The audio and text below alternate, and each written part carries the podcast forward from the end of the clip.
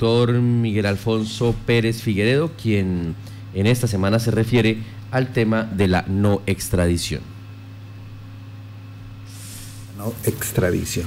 Antes de la expedición de la actual constitución, los carteles de la droga, particularmente el de Medellín, movieron sus fichas para que por parte de la mayoría de constituyentes la no extradición de nacionales adquiriera la categoría derecho. Ellos tenían arrodillado al Estado y con el argumento que contribuiría a la reducción de la violencia se aprobó.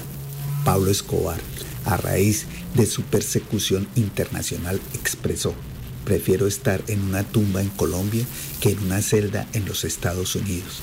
Ese texto, ante la presión de esa nación que había desertificado a Colombia, privándonos de ayuda internacional y volviéndonos víctimas a nivel mundial de discriminación, porque ser colombiano equivalía a ser narcotraficante, fue finalmente derogado en 1997.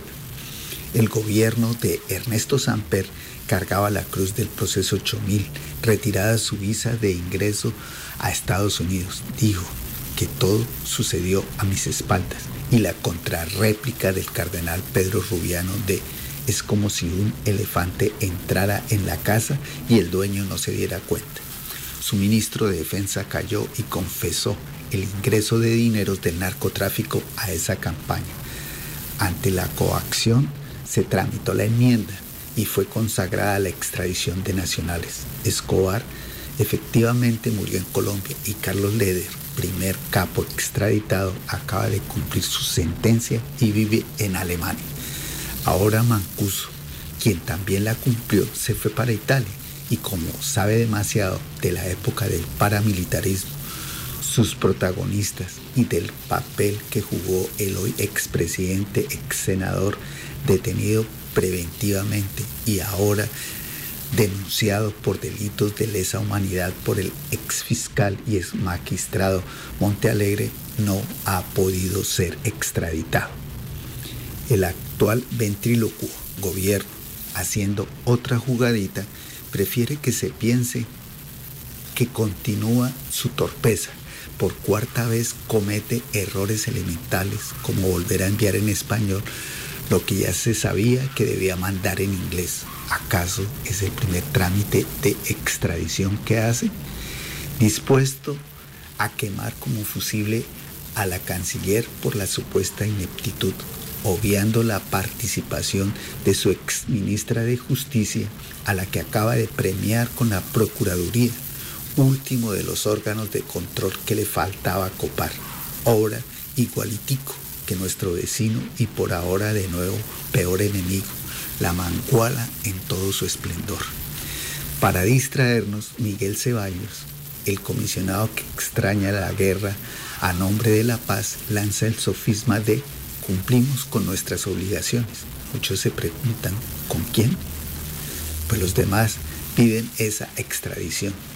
Utilizando la visconversa, el dicho del chavo, todo ha sido fue queriendo sin querer. Ha dado a los defensores la oportunidad de dilatar hasta que se venzan los términos de invocarla y al final exclamar, la culpa fue de la vaca, acatando la recomendación gubernamental en pandemia de lavarse las manos. ¿Quiénes perderían? Las miles de víctimas de las AUC, pues no tendría obligación de acudir a la JEP Mancuso no ha pagado un solo día de cárceles por los crímenes que la organización de la cual era uno de sus comandantes causó. Mientras tanto, en Casanare a Martín Llanos se le impidió en la práctica acudir y beneficiarse de los acuerdos de Ralito. Soy de los que piensa que fue astuto no ir allí por no haber reconocido la comandancia de Carlos Castaño hubiera corrido el mismo riesgo que hoy alega Mancuso. Es muy probable que estuviera muerto como lo están los hermanos Castaño o HK, quien estando detenido supuestamente se voló de la, de la brigada militar de acá y al igual que lo del elefante, el dueño no se dio cuenta y murió en enfrentamiento oficial. Las víctimas de las autodefensas campesinas de Casanare no han tenido la oportunidad de preguntarle cómo lo harían con Mancuso. ¿Sabe usted en qué fosa común, en qué lugar está mi hijo, mi esposo, mi padre?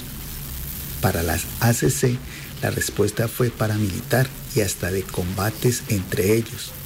Todo por la parte de las regalías y otros negocios que las AUC lograron. Acá nadie conocía a los melizos Múnera ni el hechizo Bloque Centauros. Como se concluye, el juego de intereses sigue masacrando la verdad de lo ocurrido, de constatar versiones por sus propios labios, de confirmar complicidades de políticos, jueces, abogados, funcionarios, empresarios y empresas, terratenientes y del despojo de tierras. Así que echa la ley echa la trampa y aunque en la Constitución esté consagrada la extradición de nacionales, en la realidad de Locombia estamos de vuelta a la no extradición. Les habló Miguel Alfonso Pérez Figueredo.